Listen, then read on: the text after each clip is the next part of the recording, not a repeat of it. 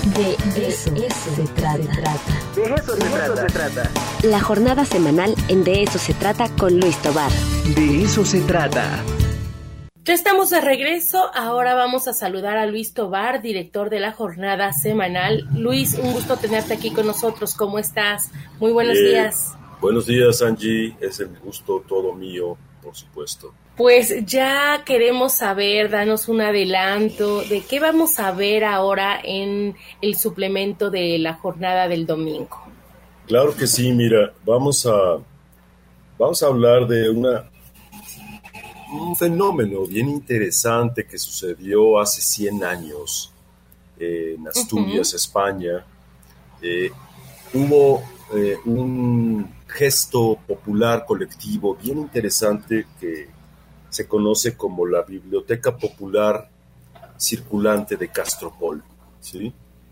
Es decir, eh, estamos contando, el texto es de Javier Coronado, que es un, gran, gran, gran ensayista, eh, historiador, investigador, y él es español de origen, aunque es ya muy mexicano, lleva mucho tiempo viviendo acá, pero él es de allá y conoce muy bien toda esta historia, porque es de su región, de esta biblioteca eh, popular circulante de Castropol, que es cómo se cuenta cómo se organizaron los habitantes de este lugar de Castropol en, Asturias para crear una biblioteca y llevarle los libros y llevarle la lectura a gente, pues vaya, de, la más este, baja condición social, de, de, pocos recursos, y también a los que los tuvieran, pero que no tuvieran cercanía o proximidad eh, y ni acceso a la lectura.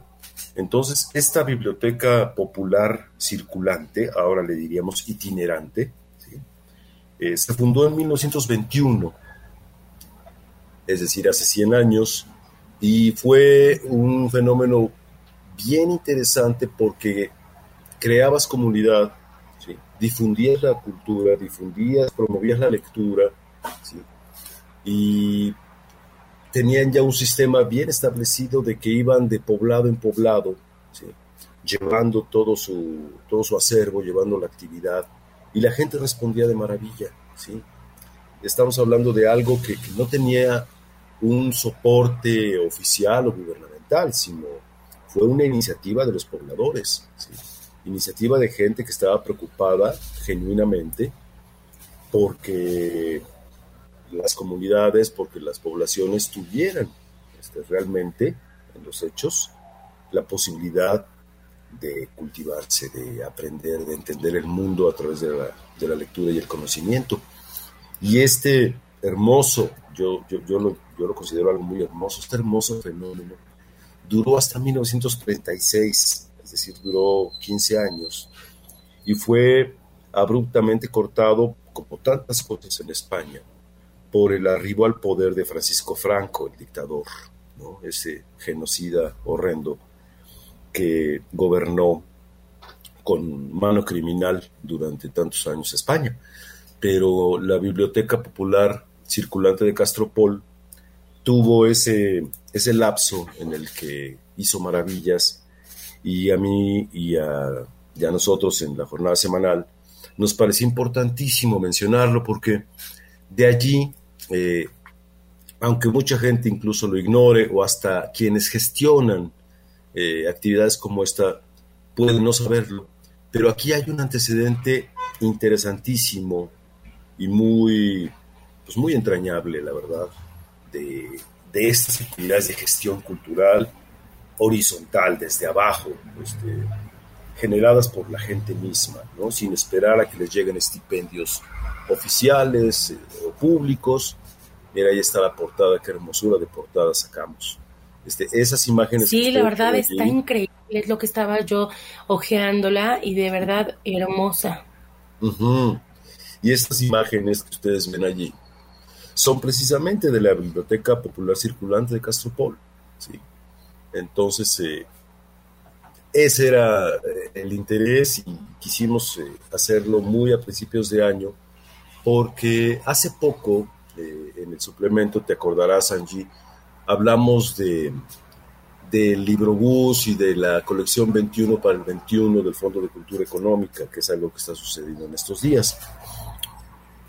Pues bien, algo como la Biblioteca Popular Circular de Castropol, pues es, digamos que el abuelito, ¿no? Este o el tatarabuelo de, de gestos como, como los del libro bus, que es también itinerante, y aunque lo que hace es vender los libros, pues el Fondo de Cultura es eso, ¿no? Es una casa editorial que pone a la venta libros, pero los ha puesto tan baratos, tan accesibles, y además el libro bus los lleva a todo el país.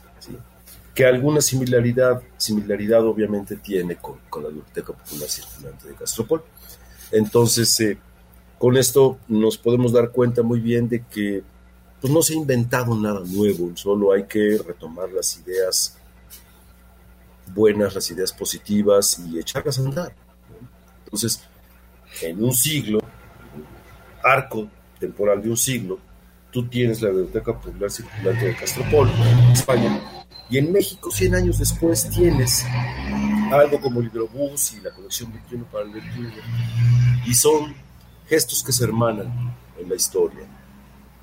Y algo súper importante que estaba yo leyendo, Luis, es que no fue la única que a lo largo de cuando permaneció la biblioteca como tal de sus 15 años, se abrieron 10 bibliotecas más. Entonces, eh, esta red que de alguna manera se conformó, pues pudo ayudar, a, fomentar la lectura, ¿no? Entre toda esa comunidad. Sí, exactamente. Y es que estas cosas tienen un efecto detonador. Son un poco en el sentido más positivo como, como esto, la imagen de las fichas de dominó. Tú mueves una y se mueven muchas uh -huh. más. ¿sí? Entonces, si esto sucede con algo tan loable como, como, promover la lectura, hacerla posible, difundir los libros, pues imagínate, ¿no? O sea, ¿cuántas se crearon? Queda por averiguar, hacer una, una investigación histórica de cuántas de las ulteriores eh, bibliotecas que se habrán creado permanecieron o qué pasó, cómo fue su historia, en qué regiones estaban. Pero sí te puedes dar cuenta cómo, cómo esa semilla pues germinó y floreció en otros ámbitos y floreció en otros esfuerzos de otras gentes que vieron que era posible hacerlo. Y eso me parece. Claro, qué lástima, fantástico. de verdad, que este tipo de proyectos tan, tan buenos, que tan enriquecedores, pues desaparezcan, ¿no? En lugar de que se, se enriquezcan y que sigan creciendo, pues qué lástima que suceda esto. Sí, y mira, de hecho, hubiera sido una maravilla poder decir, festejamos los 100 años de la Biblioteca Popular uh -huh. que aún a la fecha sigue haciendo su labor. Eso hubiera sido formidable. Pero vienen los bárbaros, viene la ultraderecha, ultramontana, reaccionaria, y acaba con un esfuerzo cultural de esta envergadura, ¿no? Mata todo, acuérdate la, famosa frase que se le atribuye a muchos, pero esa la dijo un, en español, ¿no? esta que decía, este, cuando oigo la palabra cultura saco el revólver, ¿no? Entonces, eso fue lo que hicieron, ¿no? En 1936 sacaron los rifles para callar a la cultura, pero hubiera sido genial que, que no estuviéramos solo rememorando este hecho, sino festejando sus primeros 100 años, ¿no? Ojalá claro, que hubiera claro. continuado. Luis, pues ahí está la recomendación de esta jornada semanal que saldrá el próximo domingo, pero de manera breve, no seas malo, platícanos qué otras cosas así eh, rápido vamos a poder ver en este suplemento. Sí, claro que sí, mira, vamos a tener varias cosas más. Hay, un texto bien interesante que a mí me, me gusta mucho y es breve. Algo sobre Ramón Gómez de la Serna y Macedonio Fernández que son dos autores en lengua española, uno español, el otro uruguayo, de los que se habla poco, salvo en círculos, digamos, más eh, eh, involucrados con la literatura, ¿no? O sea, parecieran escritores para escritores o escritores para investigadores o para gente, para literatos, pero obviamente no es así.